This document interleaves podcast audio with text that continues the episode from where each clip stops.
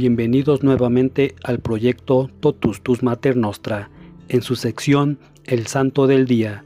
Hoy 25 de octubre conmemoramos a San Antonio de Santa Ana Galbao, sacerdote franciscano, el primer beato brasileño que se consideraba hijo y esclavo perpetuo de María Inmaculada, y que consagró su vida a los afligidos, a los enfermos y a los esclavos de su época. Fue ferviente adorador de la Eucaristía, maestro de la caridad evangélica, consejero prudente de la vida espiritual y defensor de los pobres. Nació en 1739 en Guaratingueta, estado de San Paulo, en Brasil, en el seno de una familia profundamente cristiana. Su padre era un comerciante que pertenecía a la Tercera Orden Franciscana y a la del Carmen. Antonio vivió con sus diez hermanos en una casa cómoda y lujosa.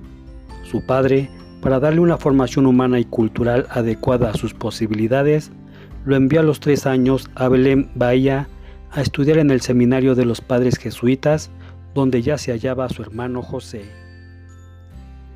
Allí estuvo de 1752 a 1753, haciendo notables progresos en el estudio y en la práctica de la virtud.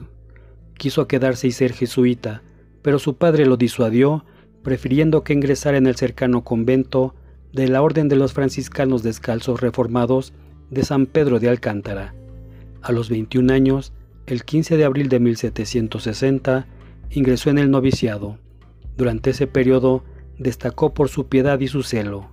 El 16 de abril de 1761 emitió la profesión solemne. Se comprometió también a defender el título Inmaculada de la Virgen María doctrina entonces controvertida, pero sostenida por los franciscanos. Apenas un año después, el 11 de julio de 1762, recibió la ordenación sacerdotal. Su devoción mariana encontró su expresión en la consagración a María como su hijo y esclavo perpetuo, firmada con su propia sangre el 9 de noviembre de 1766. Terminados sus estudios en 1768, fue nombrado predicador, confesor de los seglares y portero del convento.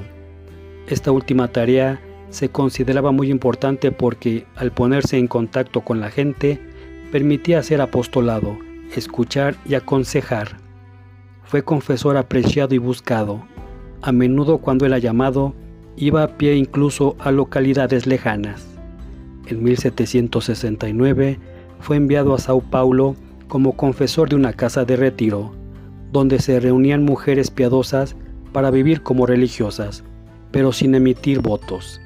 En ese tiempo, las autoridades no permitían fundar conventos, donde conoció a Sor Elena María del Espíritu Santo, religiosa de profunda oración y dura penitencia, que afirmaba tener visiones en las que Jesús le pedía que fundara un nuevo convento. Fray Galbao, su confesor, escuchó y estudió estos mensajes y pidió consejo a personas sabias que lo juzgaron válidos y de índole sobrenatural. El 2 de febrero de 1774 tuvo lugar la fundación de recogimiento da Luz, o Monasterio de la Luz. Escribió el estatuto organizando la vida interior y la disciplina religiosa. Más tarde, el obispo de Sao Paulo añadió la posibilidad de emitir los votos. En 1929 el recogimiento da luz fue incorporado a la Orden de la Inmaculada Concepción. Fray Galbao fue también sucesivamente maestro de novicios y guardián del convento de San Francisco en Sao Paulo. Murió el 23 de diciembre de 1822. Confortado por los sacramentos, su tumba ha sido siempre meta de constantes peregrinaciones de fieles.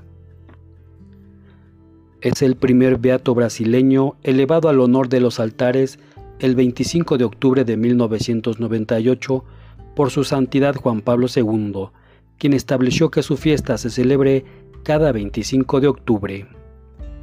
Este día también celebramos a San Bernardo Calvo, San Crisanto de Roma, San Crispín, San Crispiniano, Santa Daría de Roma, Santa Ingracia de Segovia, San Frontón de Perilló, San Frutos, San Gaudencio de Brescia, San Hilario de Jabols, San Maurio de Pex, San Miniato de Florencia, Santa Tábita, San Valentín de Sevilla, Beato Recaredo Centelles, abad. Beato Tadeo Machar.